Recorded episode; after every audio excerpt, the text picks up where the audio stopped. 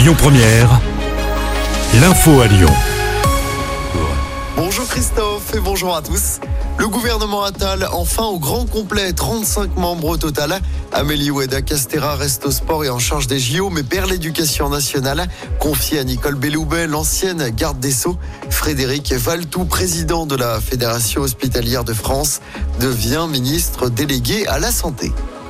Dans l'actualité locale, cette opération Collège mort à Saint-Fond, les personnels du collège Alain se mobilisent aujourd'hui en cause la réforme souhaitée par le gouvernement qui impliquerait dès la rentrée 2024 la création de groupes de niveau en français et en maths collège.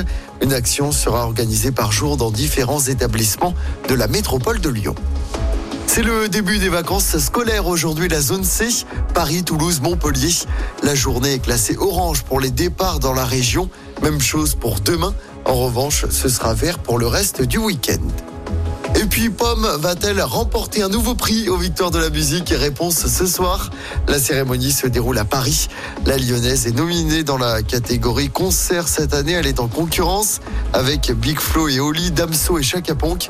Zao de Sagazan a fait la course en tête avec cinq nominations, dont celle de la révélation féminine. On passe au sport en football. L'OL recevra Strasbourg pour une place en demi-finale de la Coupe de France. Le tirage au sort a été effectué hier soir. Le match se jouera le 27, 28 ou 29 février au Groupama Stadium. Parmi les autres affiches des quarts de finale, le PSG recevra Nice, c'est le choc. Le Puy, petit poussé de la compétition, affrontera Rennes. Enfin, Rouen, qui a créé l'exploit hier soir contre Monaco, jouera contre Valenciennes. Toujours en football, début de la 21e journée de Ligue 1 ce soir. Marseille qui a perdu à Lyon dimanche dernier reçoit Metz ce soir au Vélodrome, c'est à 21h. De son côté, l'OL tentera de confirmer sa belle période à Montpellier ce dimanche. Et puis en basket, nouvelle défaite de l'Asvel en Coupe d'Europe. 21e défaite en 26 journées d'Euroleague.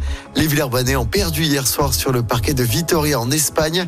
Score final 94 à 80 l'Asvel toujours évidemment lanterne rouge de cette compétition. Écoutez votre radio Lyon Première en direct sur l'application Lyon Première, lyonpremière.fr et bien sûr à Lyon sur 90.2 FM et en DAB+.